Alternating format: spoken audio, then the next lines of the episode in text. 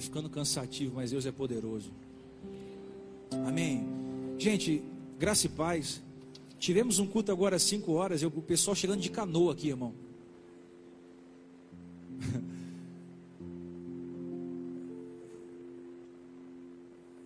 Esse pessoal é abençoado. Tanta gente.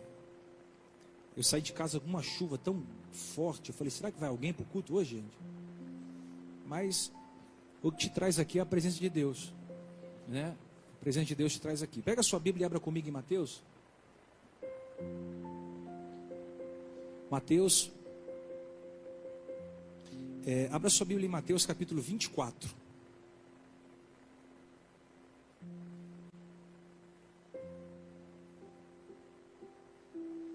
Queria pregar hoje sobre o tema Amor Iceberg. Mateus 24, versículo 3.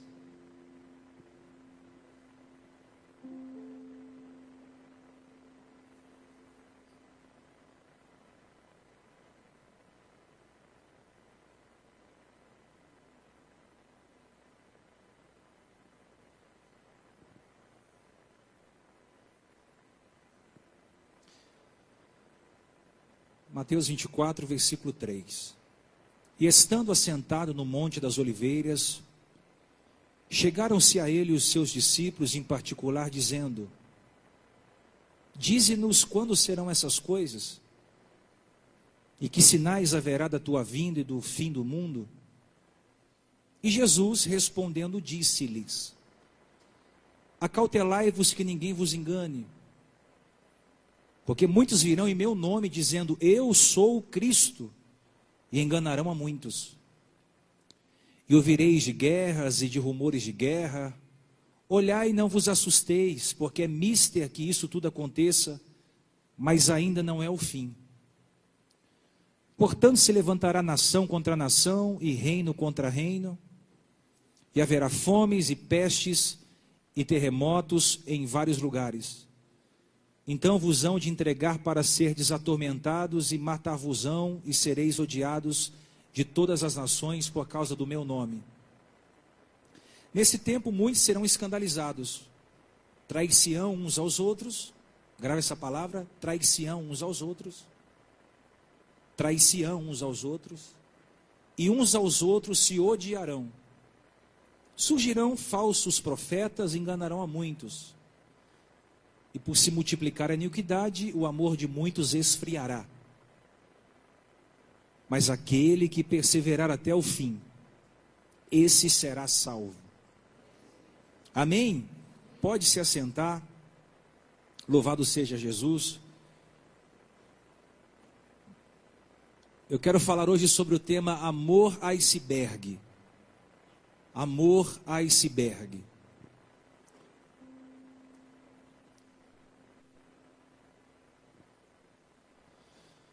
Nós acabamos de ler o Evangelho segundo escreveu São Mateus, precisamente o capítulo de número 24, que é conhecido como o sermão escatológico ou o sermão apocalíptico. Escatológico porque traz consigo revelações profundas da parte de Jesus acerca do fim Jesus faz revelações profundas acerca do tempo do fim. O texto diz que Jesus estava no alto do monte e os discípulos começaram a interrogá-lo acerca dos sinais que antecederiam a sua volta.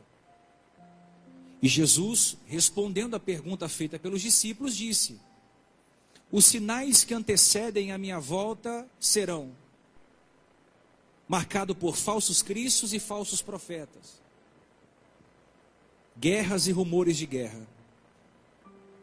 Nação contra nação, reino contra reino, fomes, pestes e terremotos. Ódio, traição e muita violência. E Jesus acrescenta, dizendo que por se multiplicar a iniquidade, o amor de muitos esfriará. Na verdade, a palavra Iniquidade vem da palavra grega anomia, que significa viver dissolutamente, viver sem regras, viver sem limites, viver sem freio. O que Jesus quer dizer aos discípulos é o seguinte: antes da sua volta, a iniquidade vai se proliferar. As pessoas vão viver sem limites, vão viver uma vida dissoluta, sem regras, vão viver uma vida léu, elas vão viver uma vida desenfreada, e por viverem uma vida desenfreada, a maldade vai aumentar de uma tal forma que o coração do ser humano vai se transformar em um iceberg, em um cubo de gelo. O que Jesus está dizendo é o seguinte: a maldade aumenta e o amor esfria. Quais são os sinais da volta de Jesus? O aumento da maldade e o esfriamento do amor. E é sobre isso que eu quero conversar com vocês essa noite. Sobre o amor iceberg. O amor que se congela dentro de nós.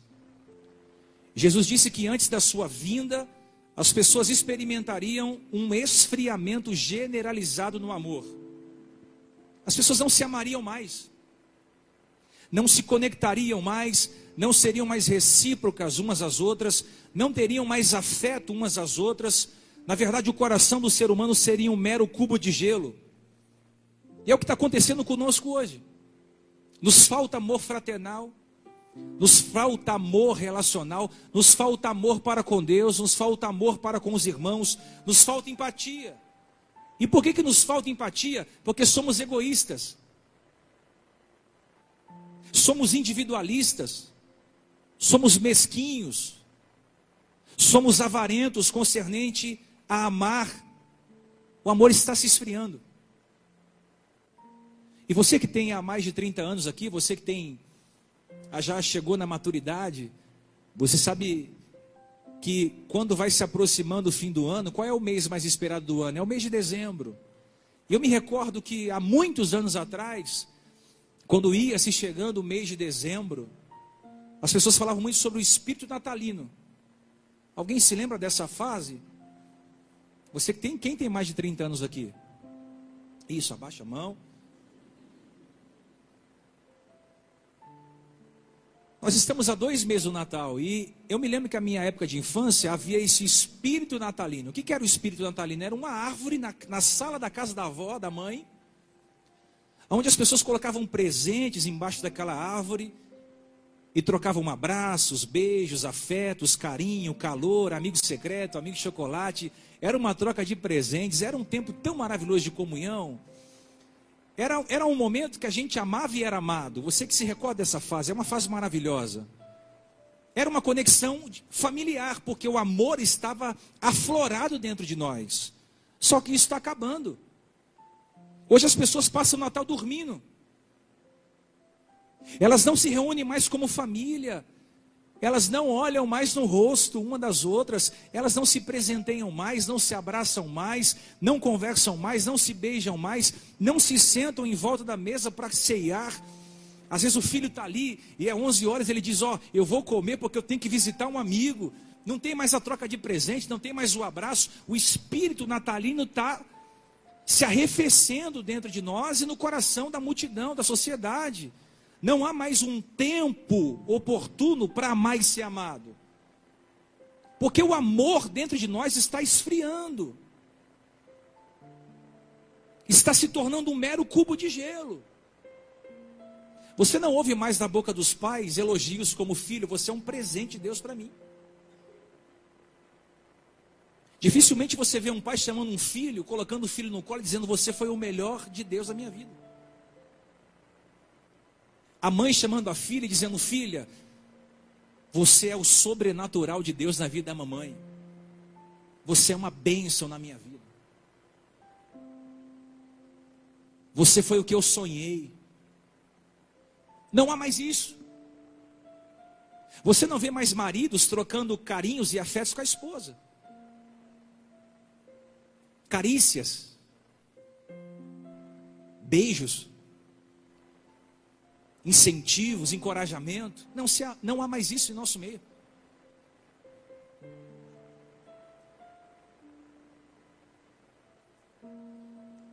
Se a gente for trocar nossa ótica agora humana e olhar a juventude, observe como está a nossa juventude. O amor no meio dos jovens transformou-se em mera lascívia. Antigamente você se relacionava com quem tinha caráter. Mamãe dizia: Filha, escolha casar com um homem de caráter. Papai dizia: Escolha se relacionar com uma mulher de caráter. Hoje não, hoje o jovem namora, noiva e casa pela estatura física. Hoje as pessoas escolhem se relacionar pelo tamanho dos seios, pelo tamanho do bíceps, às vezes pelo carro que a pessoa tem, às vezes pelo, pela aparência, não pelo caráter. O amor tornou-se em migalhas. Tudo isso está acontecendo porque o amor não existe mais. A afetividade humana está na sala da UTI. E você sabe que você morre, não é quando a morte chega, é quando o amor se vai. Deixamos de viver quando o amor já não habita mais aqui dentro. Então Jesus está dizendo o seguinte: antes da minha volta, a iniquidade vai aumentar e o amor vai se arrefecer. E eu quero fazer uma pergunta para você: o seu amor esfriou? Faz uma comparação. Coloca você do lado de você mesmo. Vez ou outra você precisa aprender a fazer essas comparações. É você colocar você do lado de você mesmo e fazer uma analogia. Será que eu amo mais a Deus? Ou eu amo Deus o mesmo tanto que eu amava quando eu me converti, há anos atrás? Se compara. Será que você ama mais o seu cônjuge quando você o conheceu? Quando você a conheceu? Você ama mais ela agora? Você ama mais ele agora? Seu amor aumentou por esse alguém ou esse amor se esfriou por esse alguém?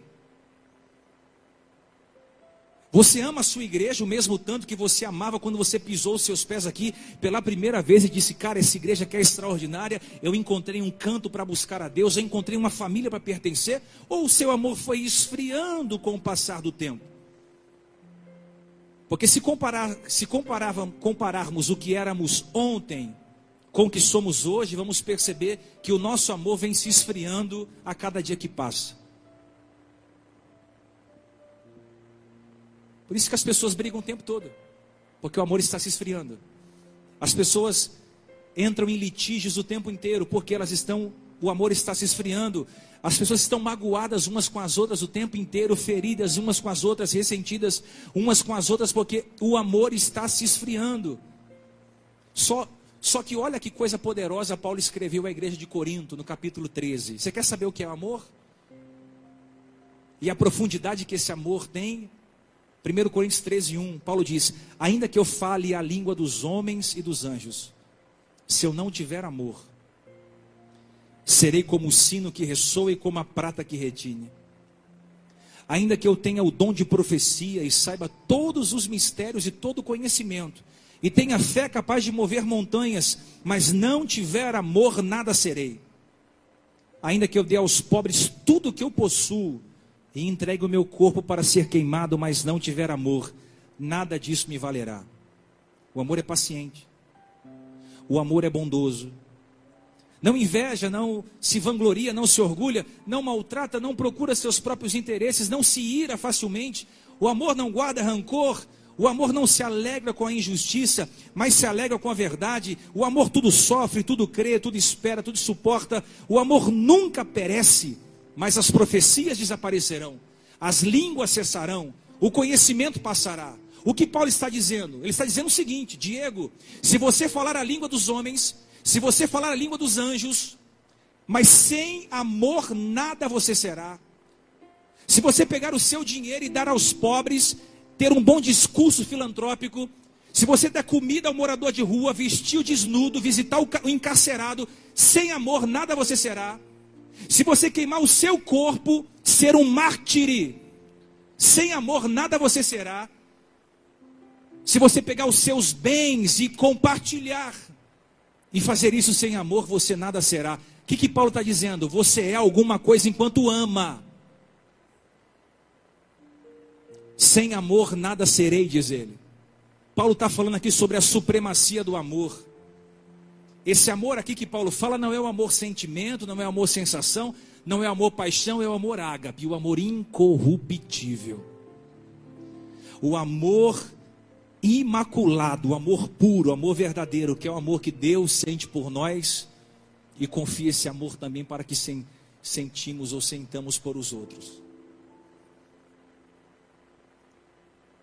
Como é está teu coração hoje? Está frio? Pastor, por que você está pregando isso? Porque os discípulos perguntaram para Jesus, mestre, quais são os sinais da sua volta? O que, que vai anteceder? Como é que eu sei que o Senhor vai voltar? E eu, e eu venho dizer para você: Jesus está voltando. Jesus está às portas e bate. Só que antes de Jesus voltar, tem três sinais que eu e você precisamos deixar bem gravado aqui. Três sinais, três consequências do esfriamento do amor no coração do homem, segundo Jesus.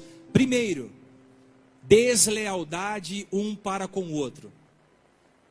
O primeiro sintoma do esfriamento do amor é deslealdade um para com o outro.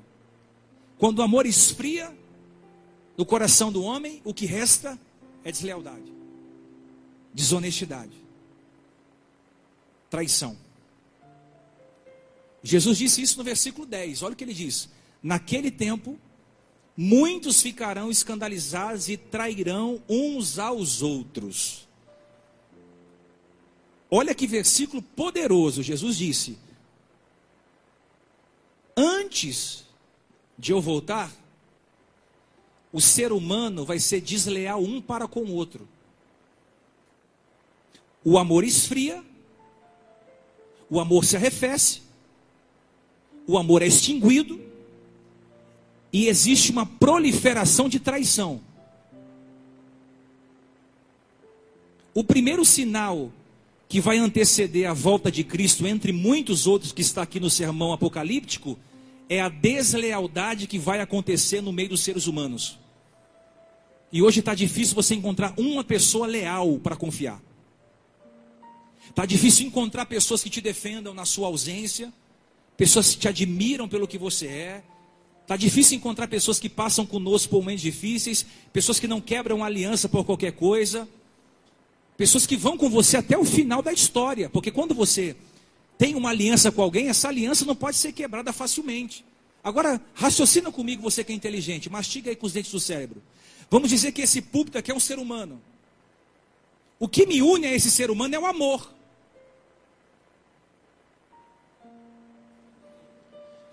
Existe um ser humano aqui, então o que me une a esse ser humano é o amor. Se esse amor esfria dentro de mim, o que, que me resta? Distanciamento. Por isso que muitos de vocês não querem mais amar ninguém. Muitos de vocês não querem mais se relacionar com ninguém, não querem ter amizades profundas com ninguém. Não querem mais se, se permitir amar e ser amado. Por quê? Porque esse alguém que um dia você se aproximou foi desleal com você. Às vezes feriu você. Só que Jesus disse: Antes da minha volta, pessoas vão trair você como nunca. Posso te falar uma palavra aqui? Prepare-se emocionalmente para ser traído. Eu vou dizer de novo, me ajuda aqui, filho. Três pessoas pegou, vou falar de novo. Prepare-se emocionalmente para ser traído. Se você não foi ainda, prepara seu coração, você vai ser. Quem está dizendo isso é Jesus de Nazaré. Antes da minha volta, haverá uma proliferação de traição em nosso meio. E quando eu digo traição em nosso meio, abra sua mente, não é dentro dessa caixinha aqui chamada igreja, é em todas as áreas da sua vida. Pai vai se levantar contra filho, filho vai se levantar contra pai, a nora vai se levantar contra a sogra, o genro vai se levantar contra. É, como que é o nome? O sogro, o amigo vai se levantar contra amigo, a tia vai se levantar contra a, a, a sobrinha, haverá uma perseguição generalizada. Eu venho com a palavra pastoral ao seu coração essa noite. Prepare-se para as decepções que você vai começar a se deparar no meio da sua caminhada. Decepções com pessoas que você confiava, pessoas que você amava, pessoas que você investiu, pessoas que você tinha vínculo, pessoas das quais você tinha grande amor e carinho. Essas pessoas vão começar a se levantar para te decepcionar. Por que, que vai acontecer isso? Porque se multiplica a iniquidade, o amor se arrefece e as pessoas começam a se trair.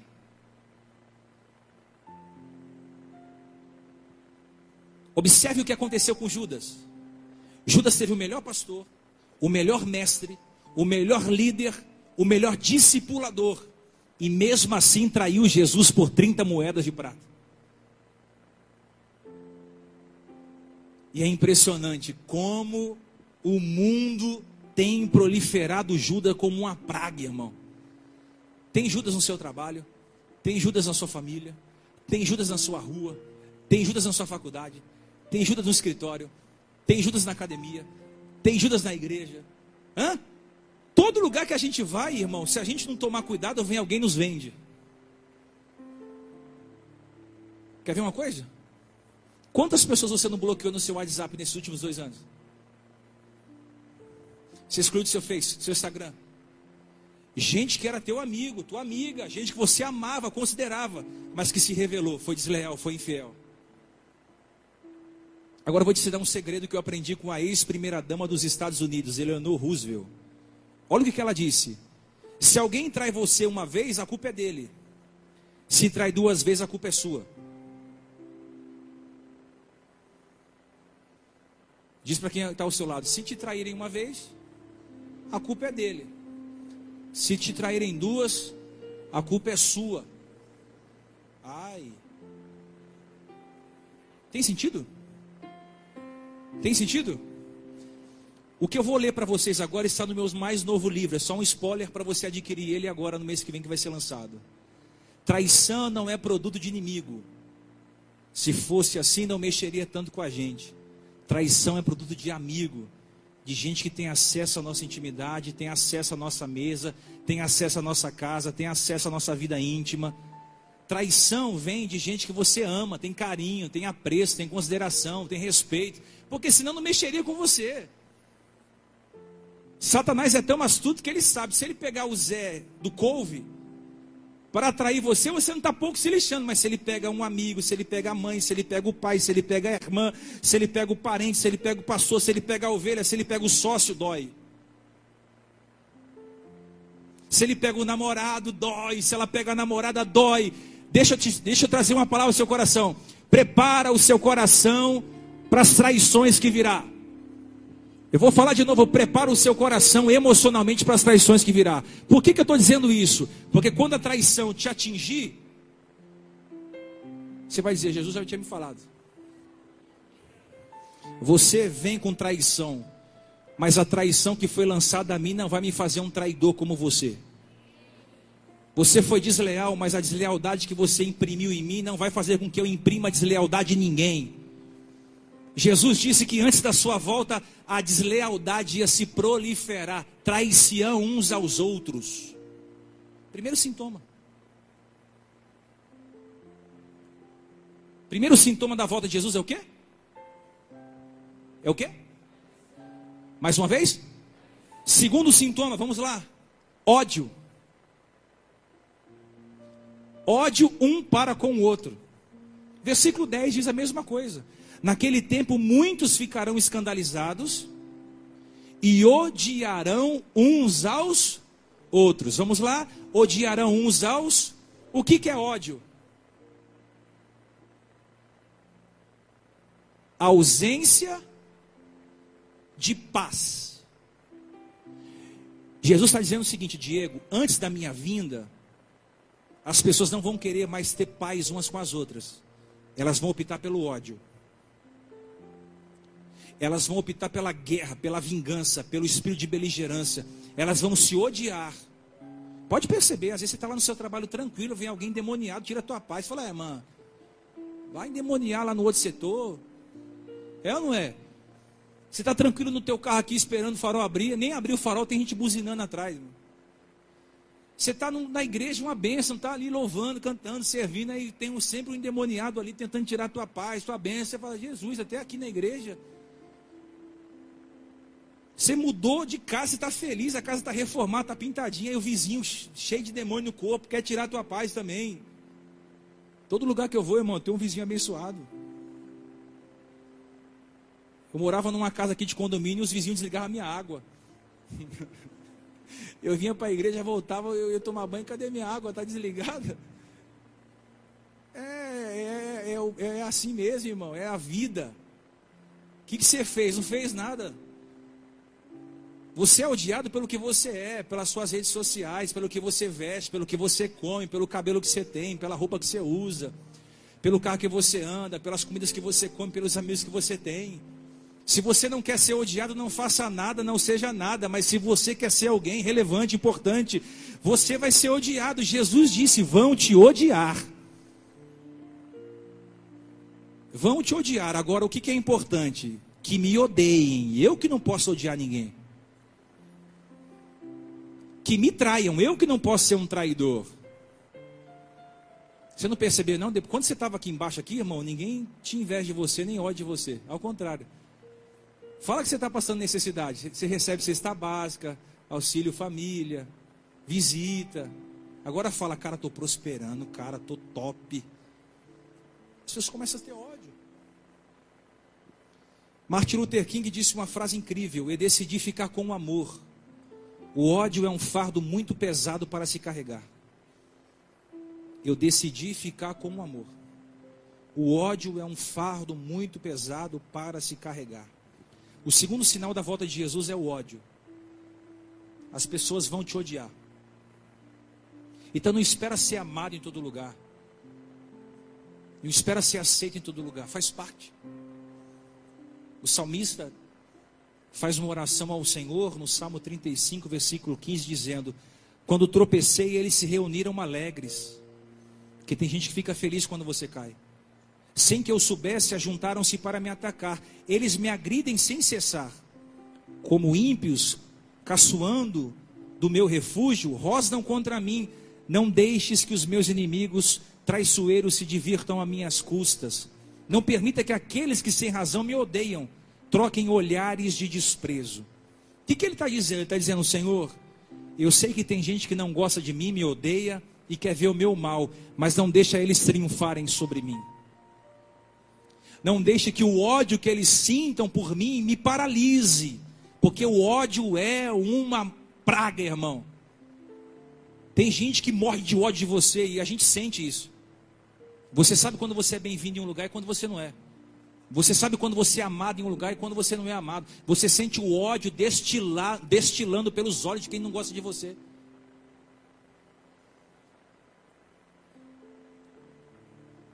Só que Jesus disse: pessoas serão odiadas. Na sexta-feira a gente foi ver um prédio para a suposta locação de um prédio maior para a igreja. E foi, foi assim uma experiência incrível. A corretora saiu de Sumaré para abrir o prédio para a gente. É um prédio gigante. Só que o prédio está alugado. E quem abriria o prédio para a gente seria o inquilino junto com a corretora. Estava tudo certo. Quando a gente pisou os pés dentro do prédio, o inquilino manifestou. Vocês não vão ver o prédio.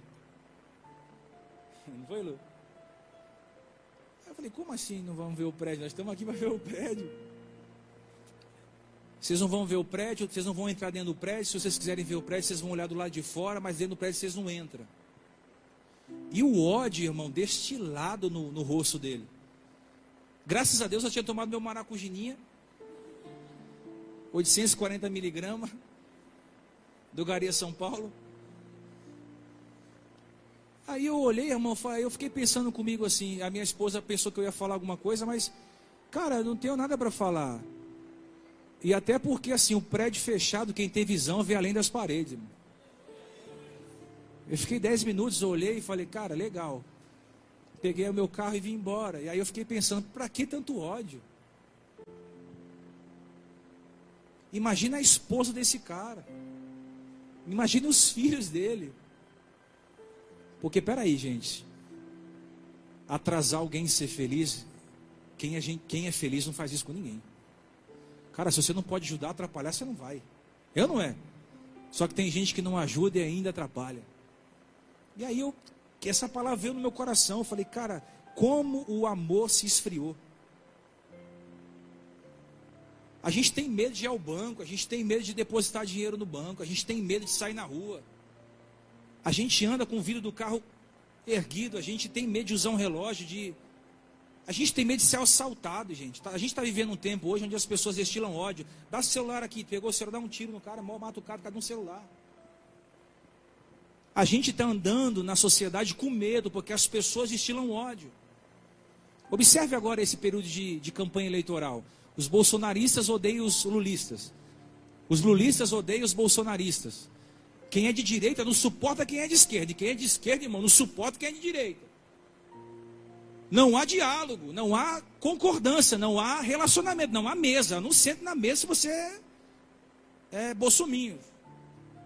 Eu não sento na mesa se você for lulista. Eu não vou comungar com isso. Espera aí, irmão. Além dos partidos, além das ideologias, além da direita e da esquerda, não existe um ser humano por trás disso? Ah, para de ser bobo, irmão. O ser humano é mais importante do que qualquer, ideologia. Lute pelos seus direitos, mantenha a sua fé, mantenha a sua crença, mas vamos respeitar o ser humano? Respeita quem pensa diferente de você. Ah, eu penso A, beleza, eu penso B, tamo junto, vamos tomar um suco aqui nós dois, glória a Deus, top de linha. A gente está vendo essa guerra na internet. Tem parente que deixou de falar com parente por causa de, de campanha política, eleitoral. Acorda, irmão. Sacode irmão aí, fala, acorda. Você não é de direita, nem de esquerda. Você é do caminho da luz e da verdade.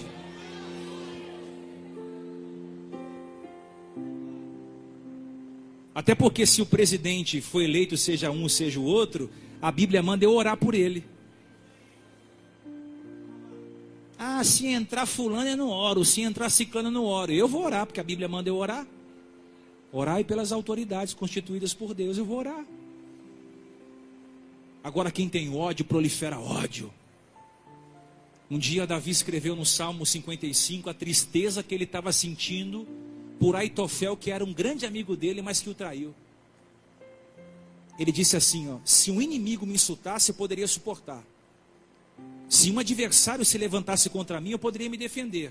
Mas logo você, meu amigo, meu companheiro, meu amigo chegado, meu irmão, você que ia comigo na casa de Deus e ali louvamos, louvávamos Deus juntos.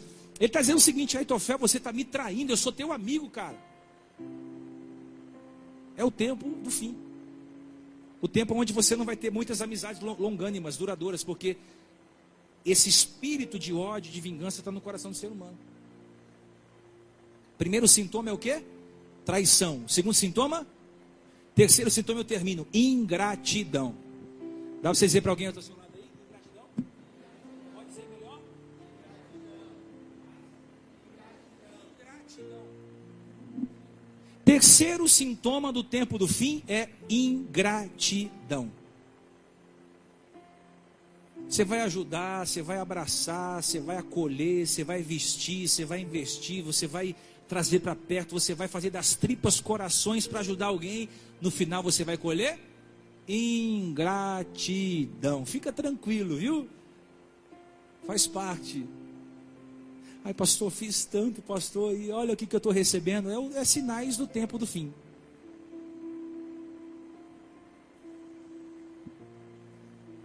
Paulo disse isso. No tempo do fim, os homens seriam egoístas. Na NVI está amantes de si mesmo. O que, que Paulo quer dizer? Paulo quer dizer o seguinte: no tempo do fim, Diego, as pessoas elas vão se esquecer o que as pessoas fizeram umas às outras. Você pode ajudar, você pode abrir sua casa, você pode emprestar dinheiro, você pode fazer conexões, você pode abrir portas. Não tem como correr disso. O tempo do fim será marcado por ingratidão. Lembra de José? José está preso, acusado de ter abusado da mulher de Potifar.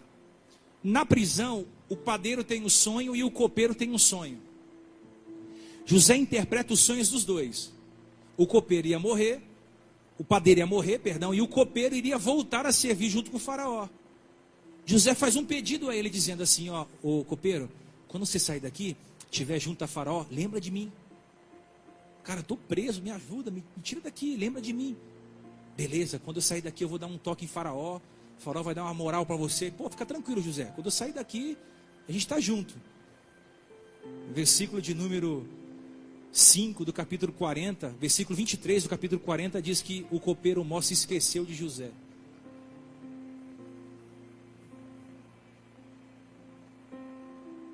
Não se lembrou de José. Cara, que ingratidão. Imagina você preso, revela o sonho de alguém, esse alguém que você revelou o sonho é solto, tá com o faraó, pode te ajudar e se esquece de você. É sinal do fim dos tempos.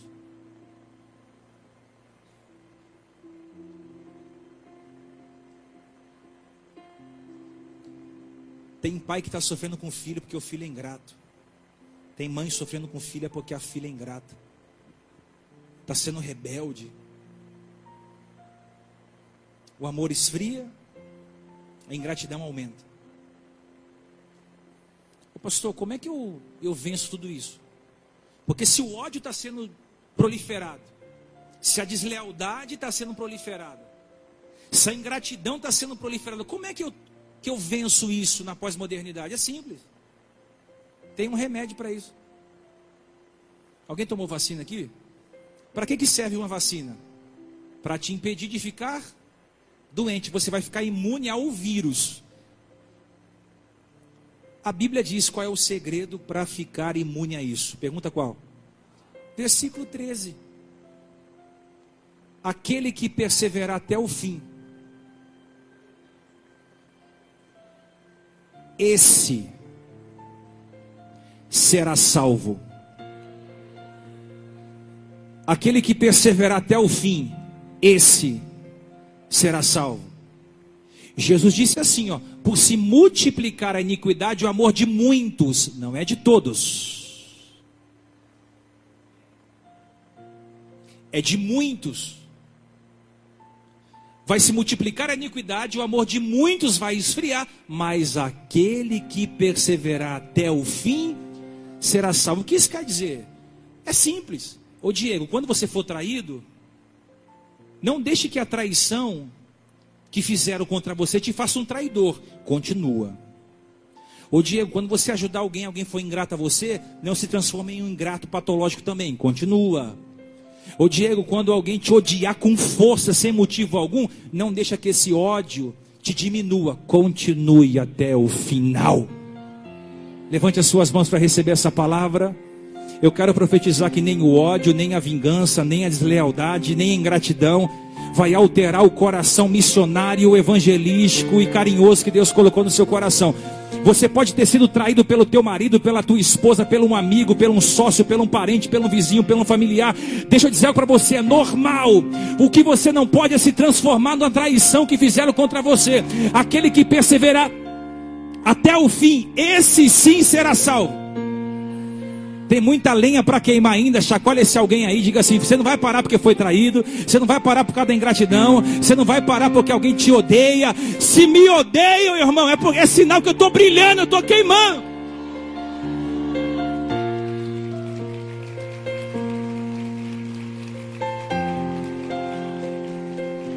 Eu já saí da igreja escoltado, irmão. Esses dias eu fui escoltado embora.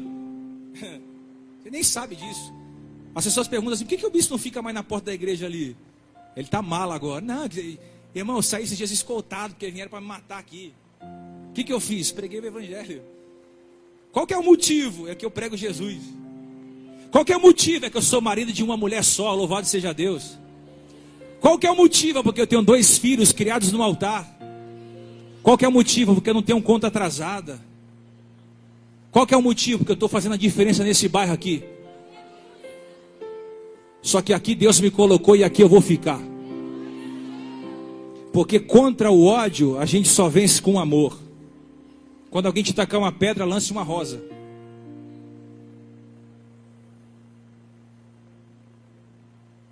Agora escuta eu aqui.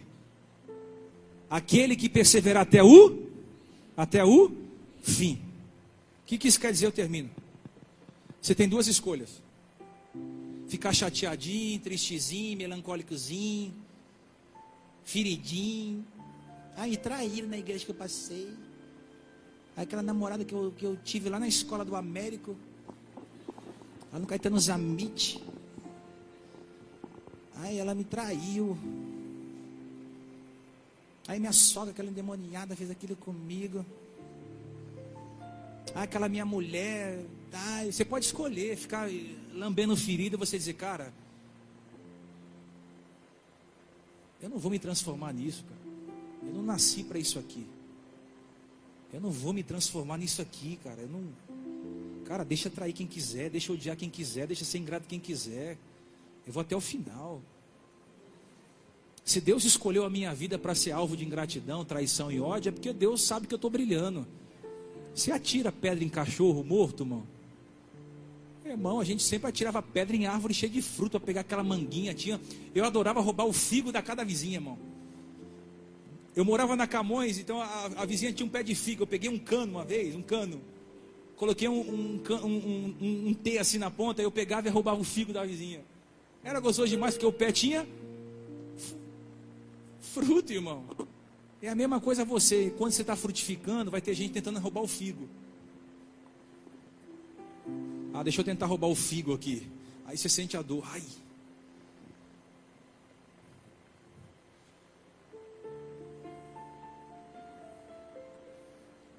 Nós somos a comunidade do amor. João 13,35: Nisto todos conhecerão que sois os meus discípulos, se vos amardes uns aos outros. A banda me ajuda? Colossenses 13,14 diz: E sobre tudo isso revestivos de amor, que é o vínculo da perfeição. Romanos 13, versículo 8: A ninguém devais coisa alguma, a não ser o amor com que ameis uns aos outros, porque quem ama aos outros cumpre a lei.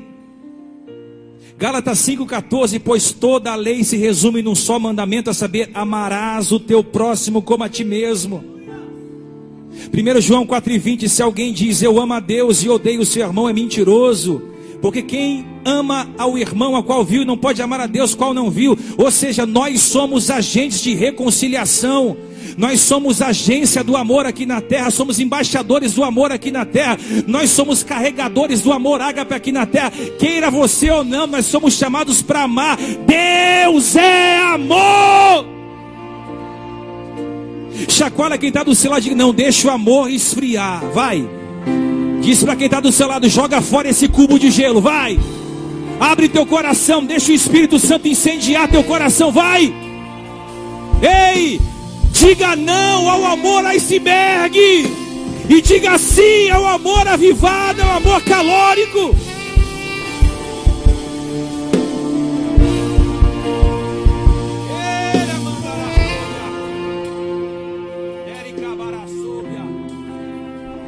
Pastor, eu não quero mais amar ninguém. Você pode andar por essa vereda. Como você pode dizer, pastor, eu fui decepcionado no amor, mas eu nunca vou deixar de amar.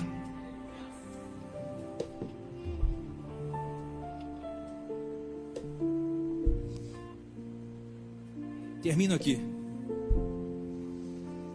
Traição, ódio, ingratidão, antídoto para essas três coisas, perseverar até o fim. Por que perseverar até o fim? Porque eu fui chamado para amar. Termino dizendo isso, por isso que Jesus disse: quem te bater aqui, Oferece? Mateus 5,44. Quem te obrigar a caminhar uma milha, caminhe duas. Quem te roubar o manto, deixa aí a capa. Quem te pedir emprestado, dê. Por que, que ele disse isso?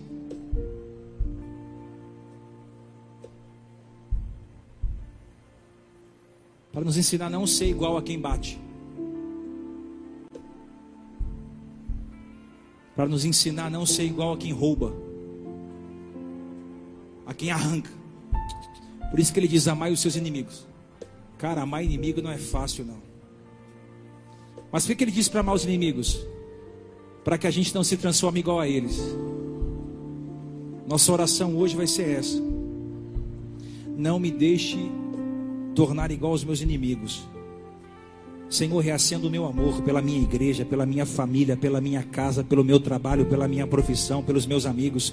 Reacenda o amor pela minha chamada, pelos propósitos que o Senhor estabeleceu na minha vida. E irmão, ninguém tira o homem do lugar que Deus plantou, a menos que ele queira sair dali. Tem muitos de vocês estão sentados aqui no banco porque passaram em outras igrejas e alguém machucou vocês lá. Ah, eu fui machucado lá, eu fui machucado aqui, eu não quero mais servir. Engano seu. Já pensou se Jesus fosse pensar assim? Judas vai me trair, eu não vou mais para a cruz não. Pedro vai me negar, ah, não vou mais para a cruz não. Os fariseus vão me perseguir, ah, não quero mais viver o meu propósito não. Ao contrário, ele disse: Eu nasci para isso. Se você não sabe, Jesus foi carpinteiro. Durante os 30 primeiros anos da vida dele, ele trabalhou com madeira, ou seja, ele sabia que aquela madeira pela qual ele trabalhava seria a cruz que ele seria pendurado.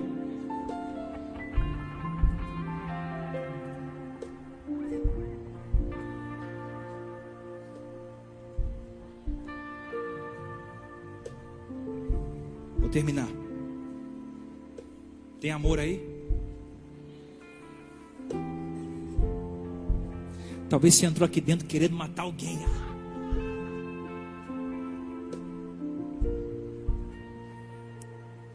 Alguém já sentiu esse sentimento? Três, quatro vezes por semana eu sinto isso.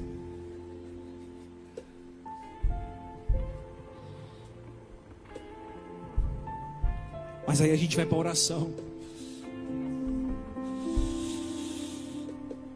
Aí a gente vai para a oração e diz: Senhor, eu queria enforcar Fulano, Deus.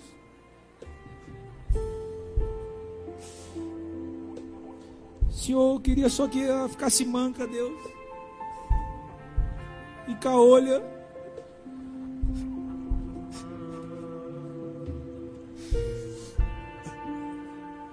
É que a nossa oração é assim, irmão. Oração de crente é pior do que feitiçaria, irmão. Aí a gente vai para oração, daqui a pouco a gente não quer mais isso, não. A gente fala, Senhor, abençoa fulano, Deus. Senhor, eu queria que ela morresse, mas dá vida para ela ver meu sucesso. Ah, Jesus queria vingança, mas agora eu não quero não, só quero que ela assista o que Deus vai fazer na minha vida. Cara, você começa a amar, porque o amor ele é, ele é um negócio de maluco. Você começa odiando, daqui a pouco você vai para oração e você sai amando da oração.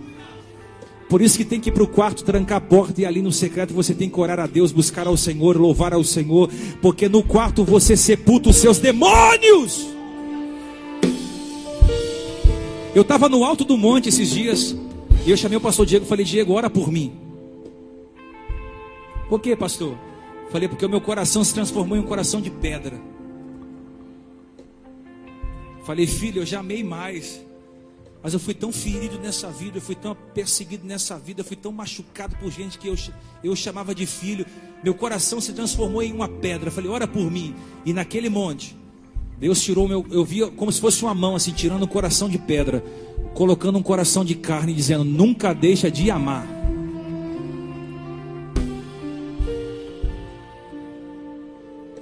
Quem tem filho aqui? Irmão, o filho pode aprontar o que aprontar com você, você nunca deixa de amar um filho.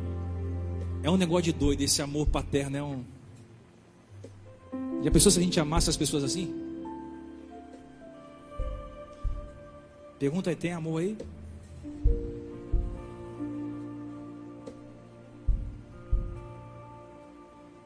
Pergunta para outra pessoa, tem amor aí? Ou é iceberg?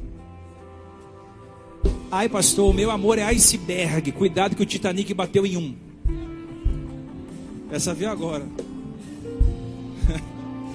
Você lembra, né? Naviozão todo pomposo, cheio de maranata dentro, tinha logo um iceberg no meio, colidiu. Eu não quero ser alguém que vai colidir com ninguém lá na frente. Irmão, quer brigar, briga sozinho. Quer brigar, briga com essa mão. Quer brigar, procura um demônio para brigar. Nós somos agentes de paz. Quando alguém procurar você na empresa para brigar, fala, irmão, briga sozinho. Quando alguém na igreja quiser arrumar confusão, aí diga, irmã, vai brigar sozinho, eu quero paz.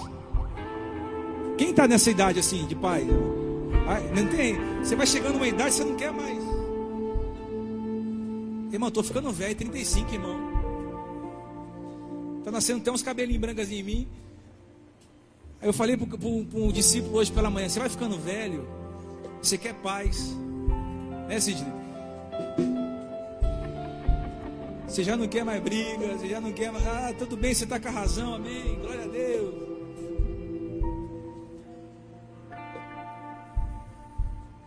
Você só quer um cantinho para você descansar, irmão.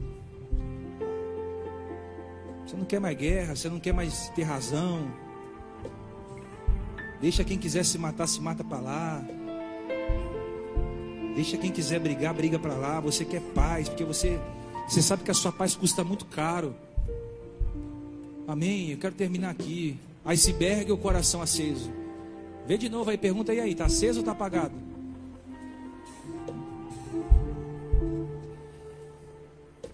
Vamos pôr em pé. Os obreiros vão servir a ceia. Nós vamos ouvir essa canção rapidamente. Enquanto os obreiros vão servindo a ceia, nós vamos partindo por